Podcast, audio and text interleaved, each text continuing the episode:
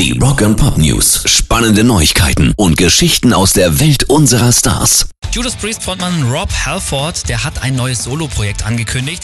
Das könnte viele erstmal verwundern. Rob wird sich solo etwas vom Metal abwenden und stattdessen Blues machen. In einem Interview hat er jetzt gesagt, dass er sich äh, schon total drauf freut. Er ist geflasht und er kann es nicht abwarten, an der Soloplatte zu arbeiten.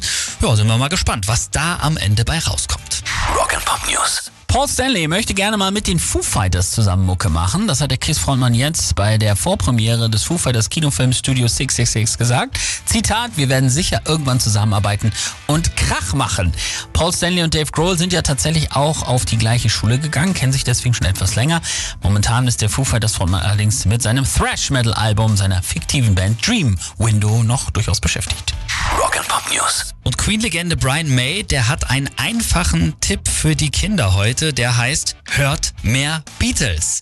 Von den Beatles lernen heißt nämlich Siegen lernen, hat er gesagt. Nicht nur beim Songwriting, sondern auch, wie man Haltung und Charakter entwickelt. Brian May ist selber ja großer Beatles-Fan, bereut es, nie John Lennon getroffen zu haben und beobachtet halt seit einiger Zeit, dass vor allem die jüngere Generation nichts mehr mit den Beatles anfangen kann.